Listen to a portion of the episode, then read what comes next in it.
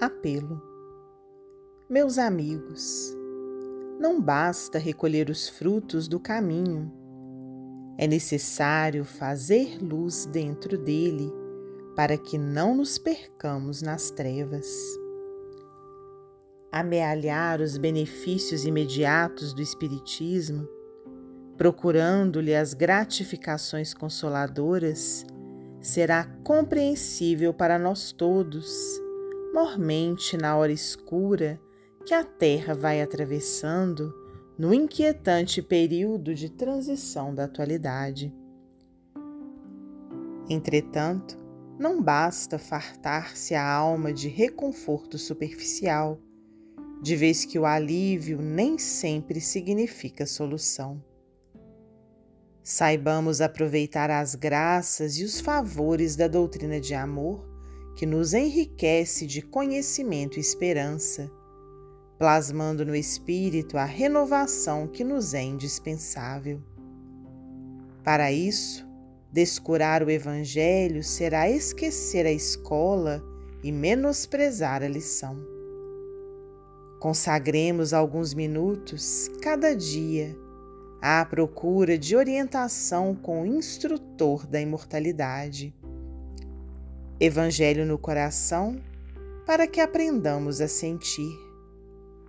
Evangelho no pensamento para que não nos falhe o equilíbrio.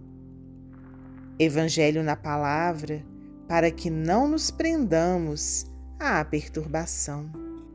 Evangelho nos braços para que a preguiça não nos faça cair em seus despenhadeiros de sofrimento. Para isso, é necessário ler os ensinamentos do Senhor e meditar-lhes a essência, imprimindo rumo certo ao barco de nossa vida. Sem a bússola, a embarcação vagueia sem rumo.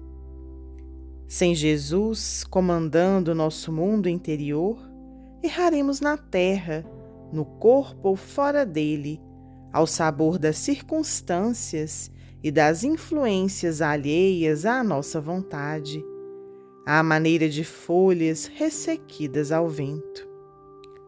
Honremos a luz celeste que nos trouxe a bênção do Espiritismo e, cultivando o Evangelho na consciência, na família, no lar e na luta coletiva, converteremos o coração em santuário vivo em que brilhará para sempre a vontade do nosso divino Mestre Senhor.